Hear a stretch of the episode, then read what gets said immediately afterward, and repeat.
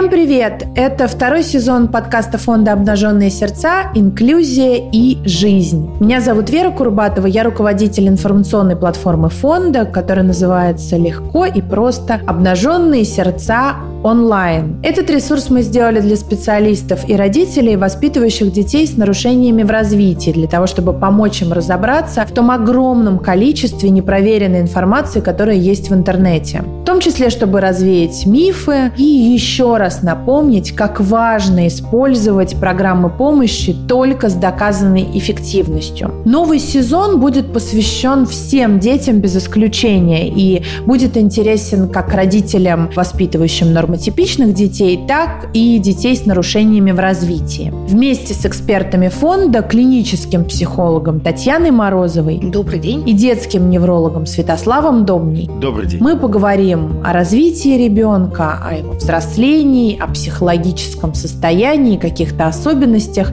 Поэтому оставайтесь с нами, будет интересно.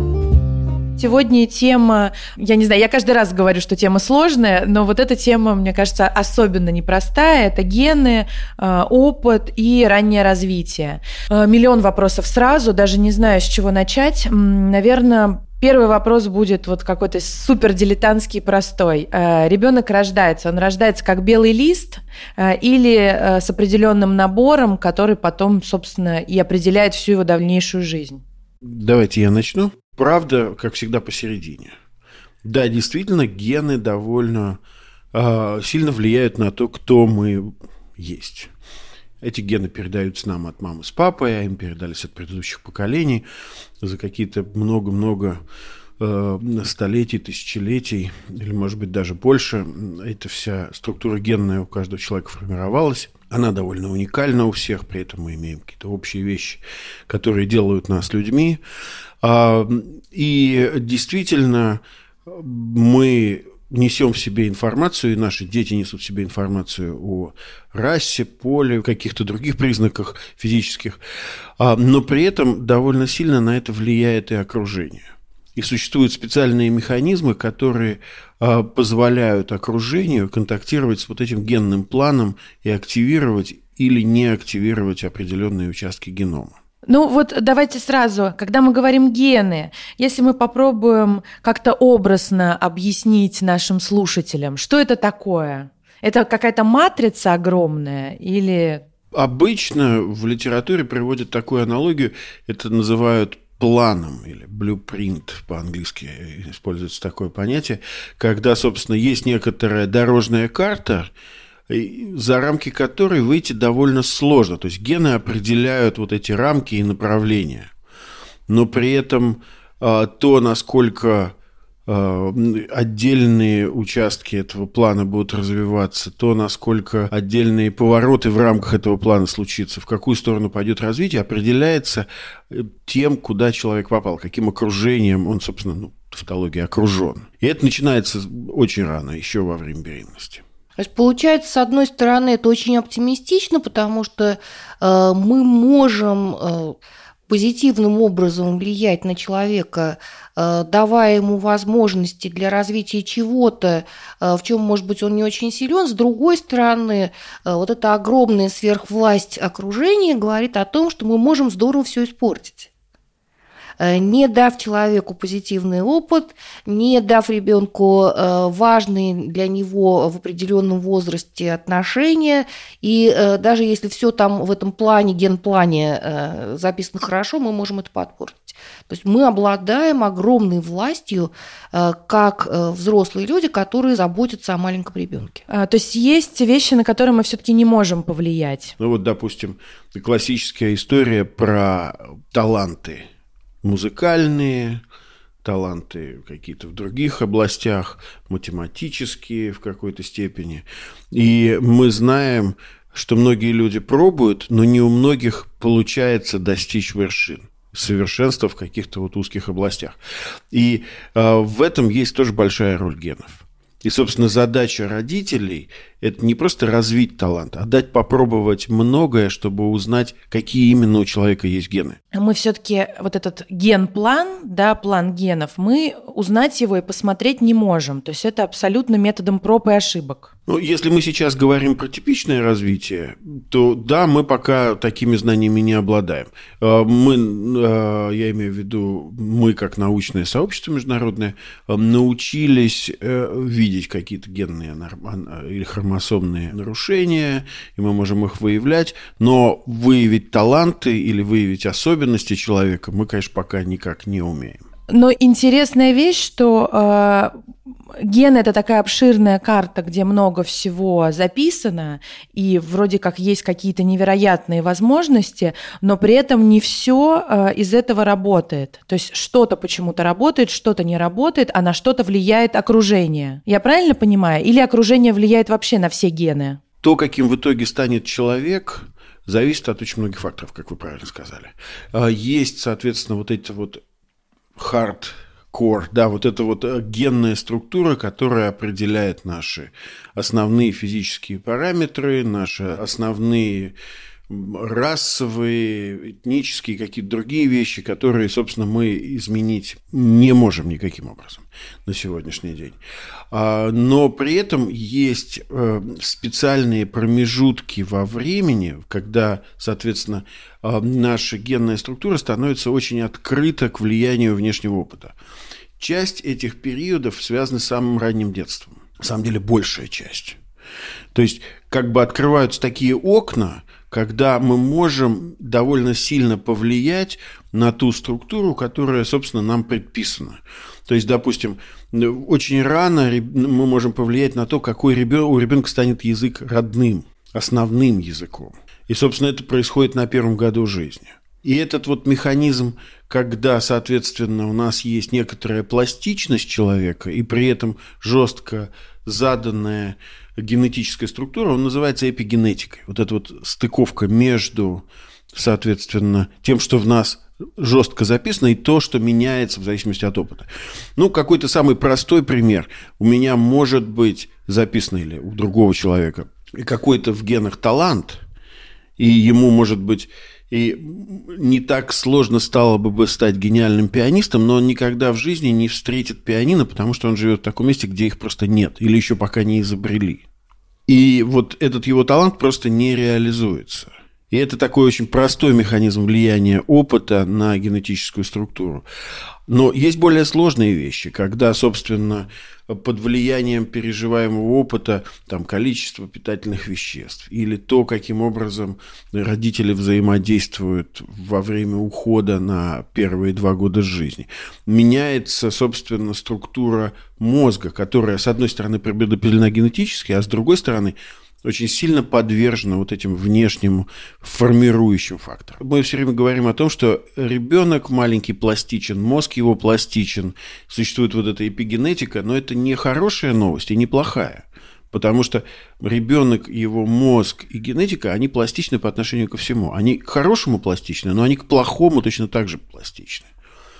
То есть эта структура меняется под воздействием любых факторов. Нравятся они нам или нет. Если ребенок живет в доме ребенка и к нему редко подходят, то начинаются эпигенетические изменения довольно рано, которые нам потом придется менять в последующей жизни. Но э, э, мы все время говорим о раннем развитии, мы все время говорим о том, как важно вкладываться в ребенка, э, но, наверное, стоит еще раз отметить, э, что само по себе вложение в э, как бы совсем крошечного ребенка э, не цель. Цель это как раз дальнейшее развитие э, и превращение этого ребенка во взрослого. Э, вот, наверное, это самое главное. И поэтому, когда э, ребенок помещен в детский дом э, и там э, не развиваются его таланты, э, много вопросов к содержанию и в целом к развитию. Вот это вот опасная ситуация, потому что потом получается взрослый лишен массы преимуществ, которые, возможно, даже были записаны у него вот в этом генном плане. Я, может быть, э, зря сразу увел куда-то в дамы ребенка, потому что это экстремальная ситуация. На самом деле мы определяем развитие наших детей постоянно, когда даем им выборы. Потому что мы точно ведь не знаем, какие таланты в них заложены и какие сильные и слабые стороны в них заложены. Кто-то более импульсивен, кто-то физически сильнее изначально. Да? у кого-то концентрация внимания выше, у кого-то развита креативность врожденным образом. И, соответственно, э, задача родителей – это как раз вот предоставить эти выборы. Потому что гены, которые у человека есть, они должны получить контакт с окружением, чтобы реализоваться, чтобы раскрыться. Это довольно банальные истины, которые просто на сегодняшний день подтвердили эпигенетические исследования. Таня, а расскажите тогда, пожалуйста, какой опыт э, считается правильным? То есть как э, вот э, родителю повлиять на это раннее развитие ребенка и правильно распорядиться вот этим генеральным планом, несмотря на то, что это вот такая невидимая карта, и надо что-то на этой карте увидеть? Но вот здесь есть достаточно много возможностей для ответов. Я, наверное, пошла бы э, с того, что показывают исследования, что помогает раскрыться нашим э, способностям. Э, есть не так много вещей, которые помогают действительно на химическом уровне считывать ту информацию, которая записана в наших генах. И первая важная вещь – это безопасные, стабильные отношения когда ребенок чувствует себя в безопасности, и он, правда, имеет возможность попробовать. Я даже не говорю о тех детях, которые пробуют подходить к пианино или пробуют что-то делать с компьютером. Э, я говорю о более маленьких детях, которые, если чувствуют себя в безопасности, могут гораздо лучше исследовать окружение вокруг себя. Э, следующая штука, как ни забавно, это вообще физическая активность. Э, когда я росла, когда я училась в школе, э, очень часто противопоставляли, вот есть э, умные, а вот есть, значит, быстрые, много двигающиеся. На самом деле это не так, и, правда, должная физическая активность тоже позволяет нам лучше реализовывать свой потенциал. Ну и еще вот одна штука, которая позволяет нам реализовывать свой потенциал, это возможность исследовать. Опять же, это не про научную работу у взрослых, это э, про возможности малыша, который чувствует себя в безопасности, изучать и пробовать э, то, что находится в, вокруг него. И э, задача взрослых, когда мы говорим вкладываться, вкладываться, э, это хорошая штука, но некоторые понимают это как делать что-то за ребенка. А вкладываться в данном случае – это скорее дать возможность ребенку попробовать самому, получить удовольствие, получить новые ощущения и получить наше одобрение, сделать выбор, ответить, а не просто что-то сделать за, ребенка или завалить его огромным количеством там, объектов, игрушек и так далее. А когда мы говорим, эти гены передались моему ребенку, э, понятно, что мы говорим образно, мы, наверное, не можем это проверить, но насколько гены ребенка совпадают с генами родителей, с генами бабушек и дедушек, или вообще э, они могут не иметь никакого отношения? Даже когда мы говорим о э, близнецах, которые идентичны, э, у них вроде как должен быть одинаковый набор генов, но мы очень часто видим, что у людей разные предпочтения, разные какие-то сильные э, стороны и, наоборот, трудности. Э, да, мы являемся носителем информации от наших бабушек и дедушек, но здесь опять же встает вопрос. Э, с одной стороны, информация записана в нашей генной, генной структуре, а с другой стороны, проявится ли она, раскроется ли она, вот это как раз влияние окружения. Структура-то настолько сложная, э, что на базовом уровне близнецы похожи, но довольно быстро вот все вот эти процессы, которые связаны с эпигенетикой и с э, более тонкими индивидуальными различиями начинают реализовываться и, э, собственно, превращают их в индивидуальных людей. Наверное, проще будет это понять, если подумать о том, что той информации, которая записана, намного больше, просто в десятки раз, сотни раз, нежели то, что мы в итоге имеем на выходе.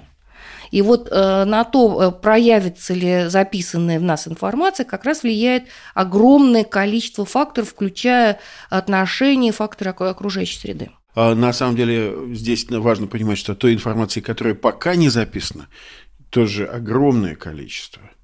И скорость того, как у ребенка там будут создаваться новые нейронные связи. И, а это, между прочим, процесс полностью определяемый генетически, с одной стороны, с другой стороны, во многом зависящий от окружения.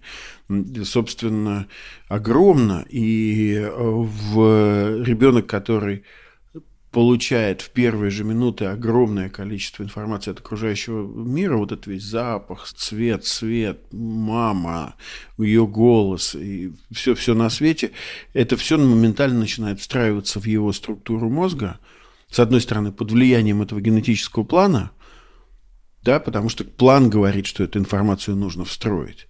Но с другой стороны, в плане не написано, какая это будет информация. Да, это какая-то э, загадка со многими неизвестными. Живешь всю жизнь и в итоге не знаешь, правильно ли ты распорядился своей э, генной картой. Там вообще не может быть правильно и неправильно. Если у вас поворот нужно делать каждую секунду, то вернуться на три часа назад и узнать, был ли правилен вот тот поворот, который случился десятки, сотни, тысячи секунд назад, это уже невозможно. Да?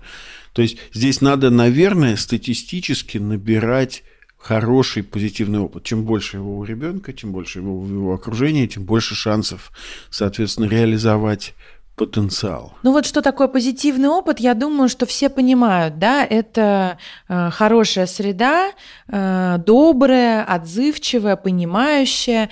А скажите мне, пожалуйста, мы все время говорим об этом э, окружающем э, мире и об опыте, который перенимает ребенок, когда он уже родился.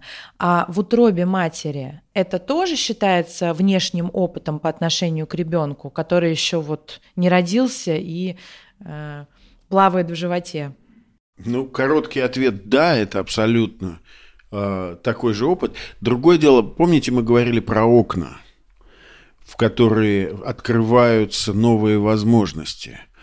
Вот во время беременности окошечко, оно так вот чуть-чуть приоткрыто. Это маленькая форточка. Сделано для того, чтобы сберечь ребенка пока от лишней ненужной информации, которую, собственно, ну, пока не имеет смысла все обрабатывать. То есть, а, собственно, только рождение ребенка запускает вот этот лавинообразный процесс, а, который начинается с моментального быстрого а, на создание новых нейронных связей и так далее, и так далее. То есть, несомненно, опыт уже тогда влияет, но пока вот это окошечко еще не приоткрылось полностью. А у меня тогда, знаете, еще какой вопрос? Эм, мы говорим о положительном опыте, тут все ясно, мы говорим о том, что э, он сильно влияет на вот эту генную карту, а насколько э, нежелательный опыт может все испортить, насколько можно потом, например, что-либо изменить. Или когда гены меняются, они меняются безвозвратно. Все-таки безнадежности, конечно, никакой нет. Все на что опыт может повлиять, мы можем изменить в будущем. Да? Ну, условно говоря, человек, который пережил э, трудный опыт и когда не очень постоянный был уход, не отвечали на его сигналы в младенчестве, может быть, немного вокруг разговаривали. Например, мама была в депрессии, да? Может быть, мама была в депрессии, может быть, там мама была зависимостью, может быть, э, мама была слишком молодая, может быть, и это был папа, который был такой же, не будем, опять же, гендерно так уж все на маму валить. Но потом, позже, конечно, это можно исправить. Просто вот в эти моменты открыты какие-то окна, когда все легче происходит. То есть, собственно, представьте себе, сколько вам сейчас нужно потратить усилий, чтобы э, овладеть чужим языком на уровне родного. Сколько нужно лет вам или мне, или Татьяне. Ну, довольно много, да? А, э, соответственно, э, маленькому ребенку требуется там полтора-два года, и он начинает говорить на родном языке. Сколько нужно для того, чтобы освоить какие-то новые двигатели и навыки. Дети учатся моментально там, сидеть, стоять, бегать, прыгать, залезать, потому что в этот момент их генетическая структура чрезвычайно пластична, она открыта к новому опыту. Да, но я тут все время боюсь, что родители буквально поймут эту фразу и со страшной силой начнут вкладываться в своего ребенка. Конечно, мы все время об этом говорим на протяжении э, и этого сезона, и, и, в общем, мы всегда об этом говорили э, в фонде «Обнаженные сердца», что чем больше ты вкладываешься в ребенка на старте, тем ты больше получаешь потом. Это связано как с детьми, у которых особенности развития, да, так и с нормотипичными. Но понятно, что есть, наверное, предел дел, и э, силы ребенка тоже ограничены. Еще раз мы возвращаемся к тому, что значит вкладываться. Очень часто значение раннего детства э, родители воспринимают несколько не так и действительно э, начинают ребенка перепичкивать разного рода информацией включают ему записи на разных языках, э, перед его глазами мелькают э, сложно написанные слова, какие-то визуальные образы. Но это как раз э, вот это вложение, которое не очень нужно младенцу, потому что действительно всему свое время. И маленькому ребенку действительно очень важен опыт, но он скорее возможность попробовать и возможность заботливого, отзывчивого к его сигналам окружения, потому что если ты начинаешь ребенку в глаза что-то пихать, а он при этом морщится и, я не знаю, пытается отворачиваться, а мы продолжаем в него вкладываться, вот это скорее не вложение с хорошей точки зрения, это скорее какая-то вот агрессия, направленная на ребенка, потому что мы не смотрим за его реакцией. А что такое все-таки положительный опыт? Мы все время а, об этом говорили, а, но, может быть, не до конца всем ясно. Мне кажется, основной признак позитивного опыта – это чувствительность и подстройка окружающих людей. То есть, соответственно, а, когда ребенок, какого бы возраста он ни был, попадает в новую среду, рождается ли, усыновляется ли, не так важно. Когда он появляется в новом месте, а, вот эта среда, она может быть заточена сама под себя – и она может пытаться сделать из ребенка что-то, что вот этой вот окружающим людям просто хочется сделать. Неважно, это могут быть биологические родители, усыновители, дом ребенка, что угодно. И если в этой среде нет вот этой вот адаптации и чувствительности, это может привести к проблемам. Вот это вот отсутствие чувствительности может носить самые благие идеи. Можно начать пичкать в неподобающем возрасте ребенка какими-то занятиями, которые ему не нужны. Допустим, там заваливать младенца какими-то заумными словами или примерами математическими, или пытаться его выстроить в каком-то жестком режиме, или кормить его тем, что нравится мне. Ну, массу примеров можно привести. Но если вот этой вот подстройки под человека нет, нет адаптации к потребностям ребенка.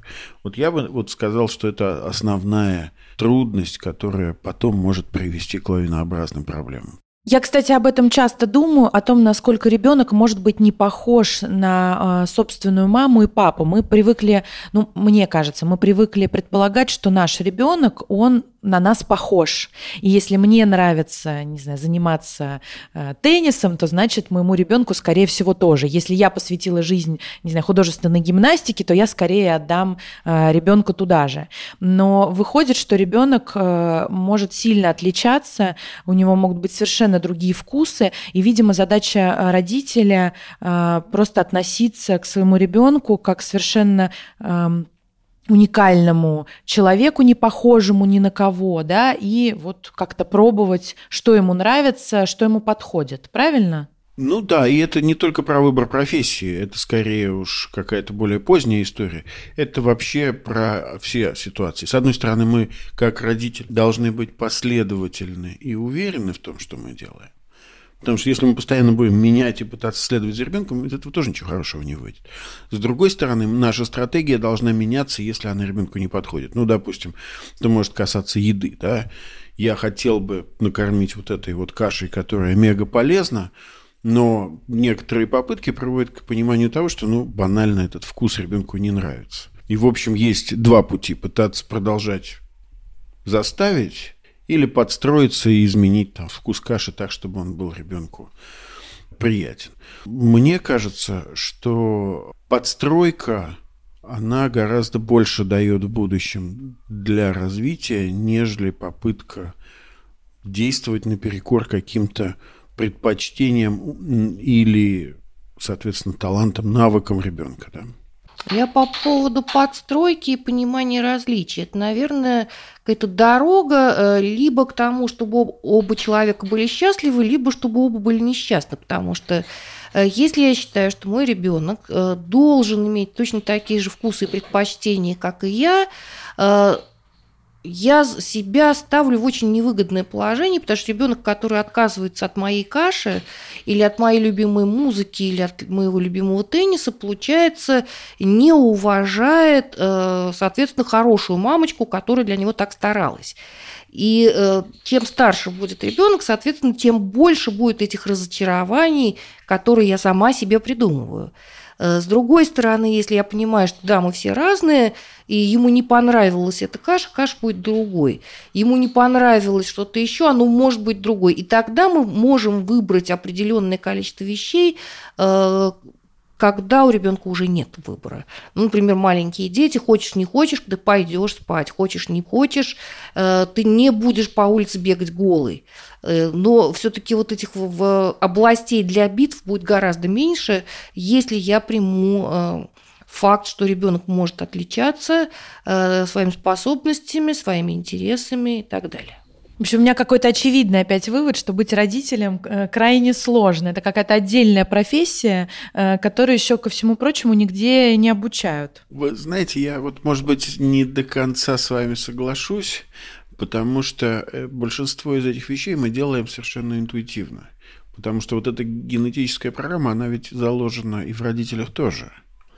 И на самом деле это тот естественный процесс, который запускается у взрослого.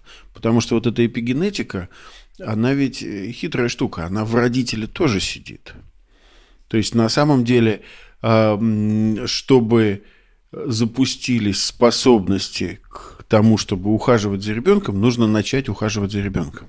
Вы не можете это сделать как бы теоретическом занятии или на лекции. Онлайн. Да, а почему? Потому что, собственно, у человека, который начинает ухаживать за ребенком, меняется его гормональная, химическая и генетическая структура. Он становится родителем. У него запускаются специфические механизмы. И иногда э, мы можем просто слушаться вот этих механизмов. Они наверное, в современном мире э, мы обладаем и другими инструментами. Наверное, у нас сейчас есть и критическое мышление, чтобы лучше анализировать то, что происходит. Но базово там, в принципе, все природа продумала хорошо. Мы заботимся, следим за сигналами. Ага.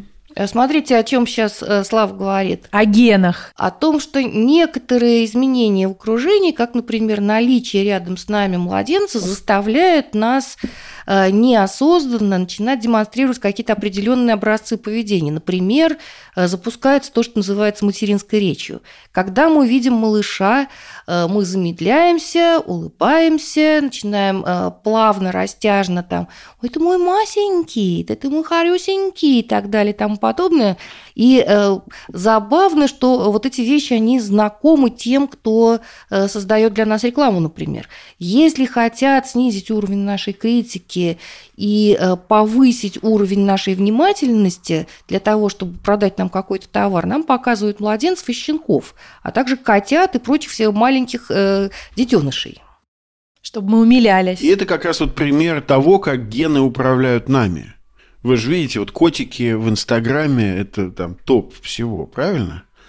Потому что котик запускает в нас вот что-то близкое к каким-то вот этим вот ой-ой-ой. Желание заботиться, любить, восхищаться и так далее. А что такое желание заботиться, что такое желание любить? Это, это по сути желание подстраиваться. То есть на самом деле а, вот говорить о том, что родителям быть сложно, да, наверное, сложно, когда есть какие-то внешние причины, которые родителю мешают вот этот потенциал реализовать. Или когда у родителя был собственный опыт, который ему мешает, когда его собственное детство не дало там каких-то примеров, потому что эпигенетика ведь такая хитрая штука, она передается из поколения в поколение, то есть воздействие, полученное где-то там несколько поколений назад может сохраняться у потомков. То есть, допустим, те люди, которые не пережили заботливого ухода сами, могут испытывать трудности с тем, чтобы заботиться о своем ребенке. Поэтому, собственно, и есть всякие вот программы по развитию родительства, всякие разные тренинги и так далее, потому что они как раз пытаются вот эту штуку прервать. Обо мне не заботились, не подходили, когда я плакал, не э, отвечали на мои сигналы, когда нужно. И мне сложнее сделать это с моим ребенком. Ну, на этом тогда предлагаю и заканчивать. Э, очень интересная тема. Спасибо вам огромное, Таня и Слава. Э, и до встречи в следующем эпизоде. Спасибо большое. Нам всегда очень интересно с вами беседовать.